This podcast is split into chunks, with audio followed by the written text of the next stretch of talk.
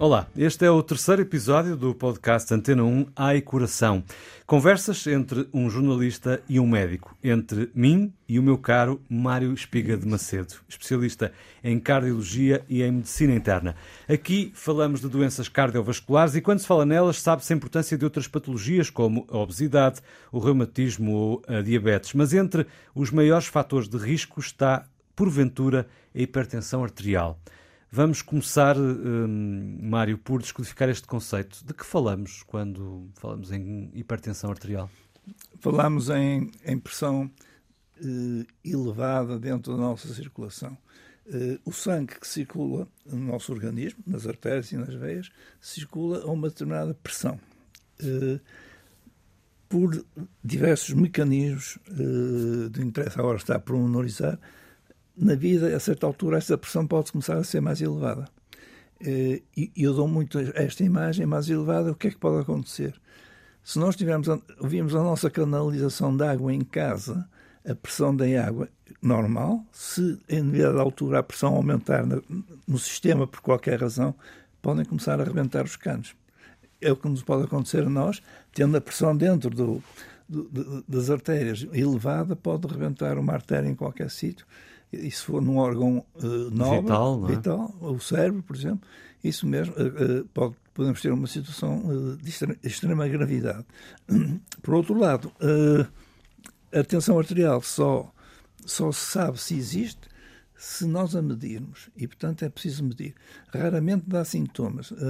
Quando dá, são tonturas, dores de cabeça, são os sintomas mais prevalentes, mas não aparecem necessariamente em todas as pessoas que têm, que têm a tensão arterial elevada. Portanto, pode ser silenciosa. Silenciosa. Uh, Sem que a pessoa se perceba. Hoje em dia usa-se menos este termo, mas nos meus tempos de, de estudante era o, o, o, o, assassino silencioso, era assim que se chamava, o assassino silencioso, porque realmente mata se, se, nós não tivermos cuidado e atenção em relação à hipertensão. Eh, há outras formas de hipertensão, sem ser a arterial. Uh, estou a pensar, não sei se é um disparate ocular, por exemplo. Isso mesmo. Uh, porque nós referimos à hipertensão arterial, arterial porque estamos a falar das, das artérias, artérias, mas há outros tipos. Há do glaucoma, que é a, a, pressão uhum. intraocular elevada, pronto, sim senhora. E porquê é que a hipertensão arterial afeta mais as mulheres do que os homens? A partir de determinada idade. Hum.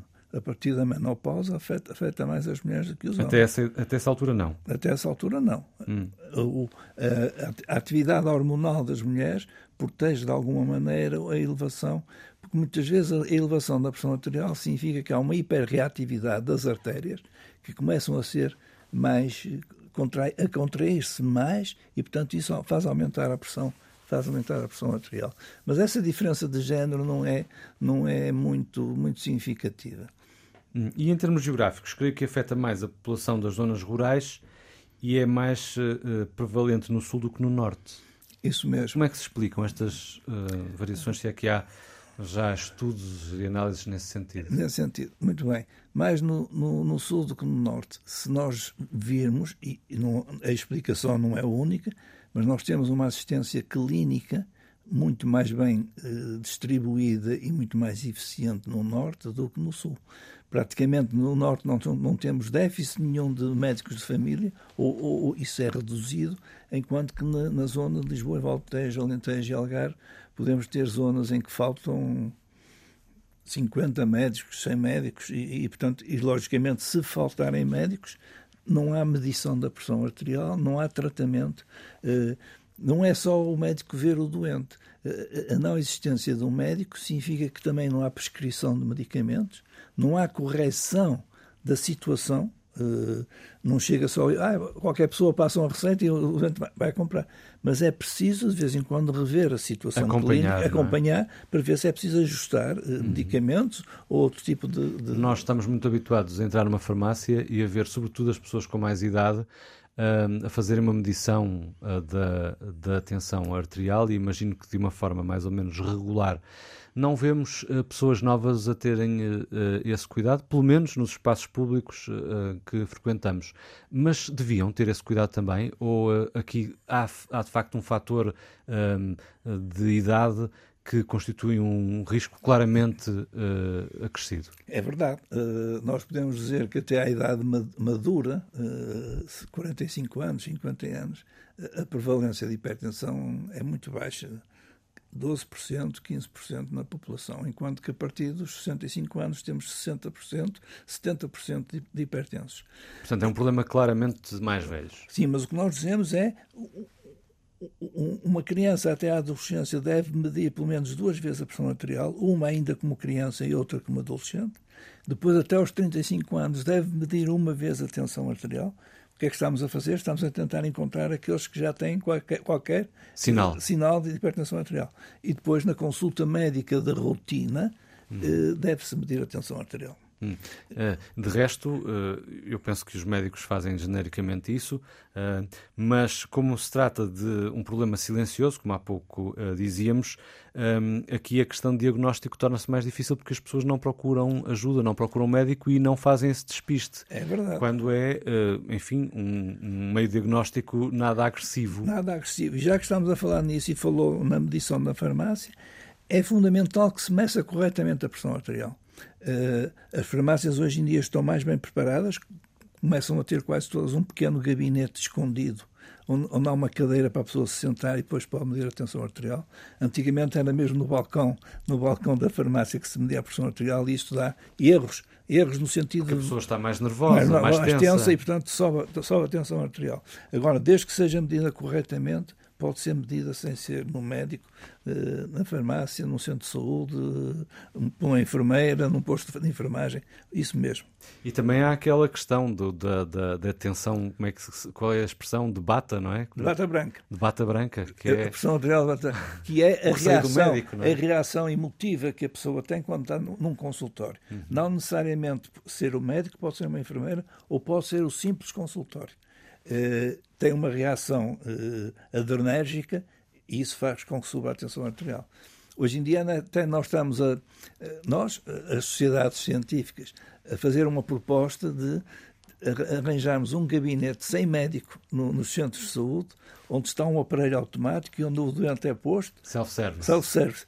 Eh, para ver, e há realmente um valor mais baixo que aquele que é feito pelo médico. Pensa que deveria haver um rastreio nacional, enfim, para além desse cuidado que o próprio médico de família imagino que tenha, eh, deveria haver a partir de alguma idade, se não um rastreio uh, obrigatório, pelo menos uh, uma indicação muito clara às pessoas para fazerem esse, essa medição.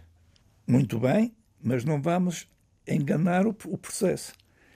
O que nós dizemos é um adulto maduro, 45 anos, deve ir pelo menos uma vez por ano ao médico. E se dessa vez que por ano o médico medir a tensão arterial, está, está, o rastreio, está o rastreio feito. Hum. Isso mesmo. E, portanto, uh, e quando fazemos rastreio, uh, os rastreios são muito úteis se nós fizermos uma escolha da amostra como deve ser. Senão, o que é que acontece?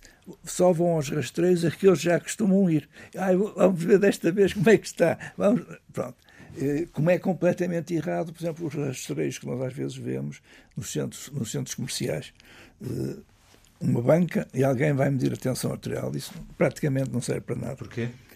Porquê? Porque tem o, o fator de, emocional, eh, às vezes nem tem um, um sítio para se sentar. Não há tranquilidade. Não há tranquilidade não há e, portanto, nenhuma. vai dar um valor errado. Aliás, esse, esse valor pode ser facilmente adulterado, por exemplo, se a pessoa tem a bexiga cheia, não é? Isso mesmo, se tiver a bexiga cheia, se tiver fumado na meia hora antecedente de mediação arterial, se tiver tomado café, tudo isso, eh, ou tiver tido uma discussão grande, tudo isso vai interferir no, no, valor medido. E como é que nós sabemos que um doente é hipertenso? Não é com uma única medição? Qual é que é ali, uh, enfim, uh, o critério para se uh, determinar que aquela pessoa é hipertensa? Devemos ter pelo menos três medições espaçadas no tempo, de oito dias, por exemplo, uhum. e se confirmar sempre o valor elevado, que já agora é hipertenso aquele que tiver uma tensão superior a 140 90. Pois não tínhamos falado disso. 140 é 90. É, isso é, é, o critério de Geralmente o valor, o valor eh, normal e o adequado é 12, 18, não é? Ou 120, 80. Não, o valor normal é abaixo de 140, 90. Ok. E porquê é que há esta ideia dos 120, 80? Ou estou eu equivocado? É o valor ideal. Ideal. Pois. É o valor ideal. É normal de, para baixo e quanto mais baixa, melhor até um determinado valor. Uhum. Vamos lá ver. Se estamos a falar em pessoas jovens, 30, 40 anos, se tiver o, 12 em vezes 14 é melhor, se tiver 11 em vezes 12, ou 120, 120, 110 em vez de 120, melhor, se tiver 100 em vez de 110, melhor.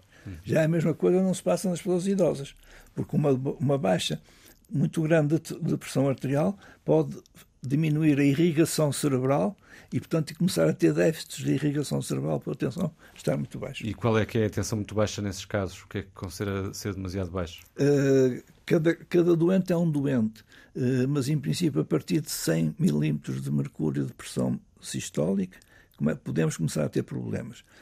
100 de máxima. 100 de máxima, 100 uhum. de máxima. Portanto, abaixo no, disso. Noutros pode, pode ser com um valor ligeiramente mais elevado, isso depende de cada, cada doente. Para um indivíduo, enfim, eh, em idade média, posso dizer assim, 140, 90, abaixo disso é, é, é, normal, é, normal, é normal. Apesar que, se nos aparecer um indivíduo com 35 anos, por exemplo, que tem 140, 90 nas hum. medições, Já pode ser está um, no limite. Um sinal de suspeita. Está no limite, isso mesmo. E, portanto, esse, esse, esse não é doente, esse, esse utente tem que ter uma, uma vigilância mais apertada do que outra pessoa. Uhum. Uh, mas, portanto, o, o, ideal é, de facto, perceber uh, para cada pessoa o que é que é o seu valor ideal e não há aqui um padrão universal, uh, tem, varia, varia em função da, da, idade e de várias outras características. Sim, mas é dentro da, da, do que é normal. Uhum. Há, há, há, variações, mas não, não chega para catalogar a pessoa. Ai, a minha atenção é melhor que a tua, etc. Não, não chega para E depois isso. essa, essa, essa diferença, por exemplo, nós estamos a falar de 140, 90 dentro. como máximo, digamos assim. Mas e se a mínima, os 90, for de 10 ou de 11 e a máxima andar abaixo dos 140? Eh, Isso é o valor típico do hipertenso jovem, uhum. de 25 anos. Uh, nos jovens, a hipertensão, quando aparece, é muito mais à custa da pressão mínima ou diastólica do que da pressão máxima. Uhum. E, portanto, se tiver 140, 110, é hipertenso. Uhum. E tem que ser tratado na mesma. Ok. E se essa pessoa já não for tão nova, se tiver, enfim, acima de 50 anos, mas tiver a baixa alta. É, é hipertenso sempre. Também. É hipertenso sempre. Mas aí pode ser mais perigoso do que um mais jovem, nesse caso? É a mesma coisa. É a mesma, é coisa. É ou melhor, é, o, o, o risco, o, o, ser perigoso, é porque a sua, o seu leito capilar ou, ou arterial já está um bocado deteriorado. Uhum. Um, Mário Espiga de Macedo, um, esclarecemos aqui, penso que algumas dúvidas eh, essenciais sobre um, uma, um dos fatores que mais eh, leva a que haja doenças cardiovasculares, a hipertensão uh, arterial.